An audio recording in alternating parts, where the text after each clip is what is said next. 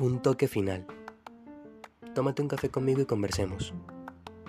Hay una filosofía equivocada acerca del hombre arriesgado.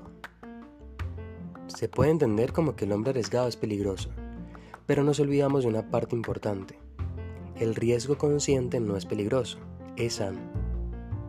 Aclaremos esto por un momento. Un arma que constantemente apunta al corazón del hombre es la expresión no lo hagas, sé bueno. Con eso se frena la iniciativa, la disposición, las emociones y sobre todo se frena el verdadero corazón del hombre.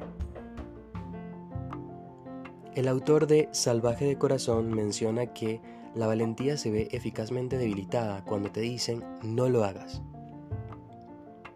Por ejemplo, cuando no hablas de tus emociones, frenas la valentía.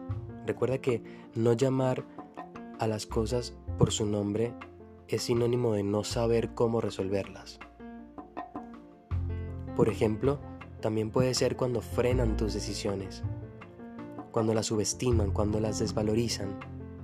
Eso suele pasar en la iglesia, en la sociedad y en la escuela. Todo esto te lleva a que te calles y te aísles, pero te cuento algo más curioso todavía. ¿Sabes qué implica el aislamiento? Falta de intimidad en todo. Falta de intimidad con tu esposa, con tus hijos, con tus amigos. Falta de intimidad con tu propio corazón. Te voy a mostrar dos ejemplos interesantes de hombres feroces, apasionados y decisivos. El primero fue David,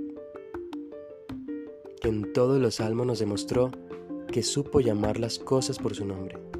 Todo lo que sentía lo presentó delante de Dios y lo supo resolver.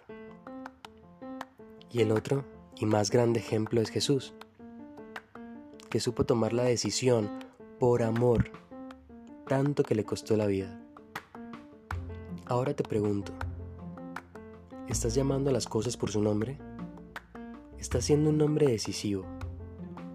¿O estás frenando tu propio corazón con la frase, no lo hagas?